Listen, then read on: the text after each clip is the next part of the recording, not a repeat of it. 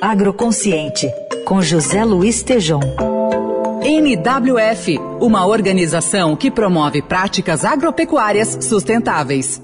Oi, Tejon, bom dia. Bom dia, Raíssen, Carol, ouvintes. Bom dia. Bom, vamos falar desse país que tem tanta comida, né, tanta agricultura, mas que tem fome e inflação alta nos alimentos, Tejon. Pois é, Heisen, é, eu entrevistei, conversei com, uh, ontem, domingão, conversei com o professor Décio Zilberstein, fundador do PENSA, Programa de Estudos dos Negócios do Setor Agroindustrial da FEA, da USP, e falamos sobre o editorial do Estadão desse domingo, Inflação Sem Gravata, onde está registrado crescimento dos preços de cereais, leguminosas, oleaginosas, incluindo feijão e arroz, em 40,82%, nos últimos 12 meses e com tendência de continuar assim. E nessa conversa nós falávamos sobre a importância do planejamento estratégico, Heisen, de pelo menos 20 das principais e mais impactantes cadeias produtivas, tanto para que pudéssemos vender mais para o mundo, exportação, trazer mais dólares para o país, quanto para a segurança alimentar de mais de 213 milhões de brasileiros. E o grande ponto, Raíssa, acho que, que, que nós ainda não entendemos que agropecuária não é sinônimo de agribusiness. Né?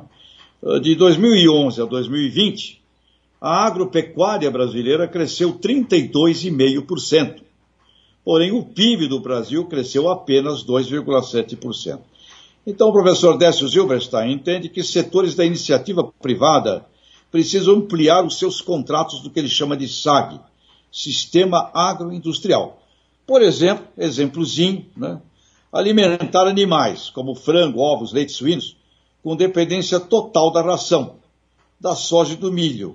Existem contratos e acordos entre a indústria e o avicultor, produtor eh, de aves, mas não há nenhum acordo, planejamento com relação a milho e soja ou alternativas da ração.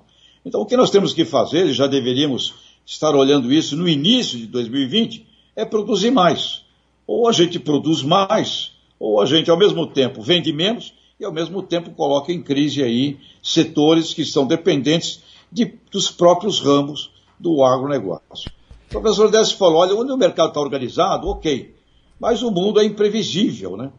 A integração de ciência com o produtor rural, agroindústria, comércio e serviço é uma necessidade essencial.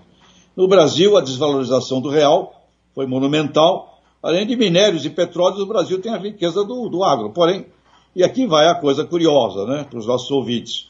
Enquanto soja, que era comida de ripe nos anos 70, virou rainha da economia, e o milho, primo pobre do passado, virou o primo rico do presente, ao mesmo tempo, o agronegócio do frango, ovos, suínos, leite, que não vivem sem ração, sofrem com custos que podem inviabilizar o setor.